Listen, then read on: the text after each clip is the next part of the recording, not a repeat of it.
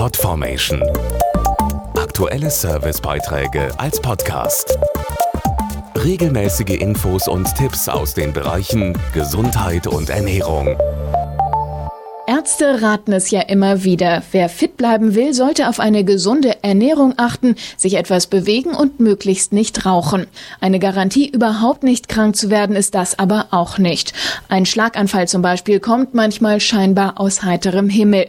Scheinbar, denn es gibt kleine Warnzeichen, an denen man schon vorher erkennen kann, dass etwas nicht stimmt. Doch um diese Signale des Körpers überhaupt zu bemerken, ist Aufklärung nötig. Deshalb ist am 29. Oktober Weltschlag Schlaganfalltag. Jedes Jahr erleiden in Deutschland etwa 270.000 Menschen einen Schlaganfall.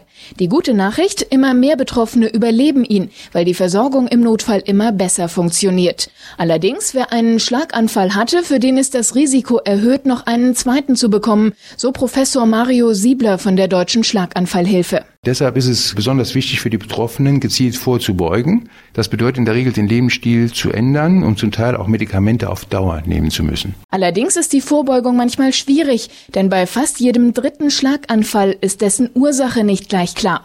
Fachleute gehen davon aus, dass oft das sogenannte Vorhofflimmern dahinter steckt, eine gefährliche Herzrhythmusstörung. Die Herzrhythmusstörung ist deshalb so gefährlich, weil sich im Herzen ein Blutgerinnsel bilden kann und dieses kann dann über die Arterie ins Gehirn kommen und dort zu einer Verstopfung und dem Schlaganfall führen. Das Vorhofflimmern wird von den meisten nicht wahrgenommen, weil es gar keine Symptome macht. Schätzungen zufolge leiden bis zu eine Million Menschen in Deutschland an Vorhofflimmern, das häufig besonders starke Schlaganfälle verursacht. Deshalb ist es wichtig, rechtzeitig die richtige Diagnose zu stellen. Wenn das Vorhofflimmern einmal erkannt ist, können wir mit Medikamenten das Schlaganfallrisiko ganz ganz gut behandeln.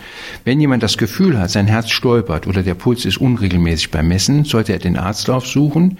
Der kann mit einem einfachen EKG die Diagnose sehr schnell stellen. Viele Infos zum Thema, zum Beispiel wie Sie Ihren Puls richtig messen und einen Schlaganfall vermeiden können, gibt's im Internet zum Download unter schlaganfall-hilfe.de.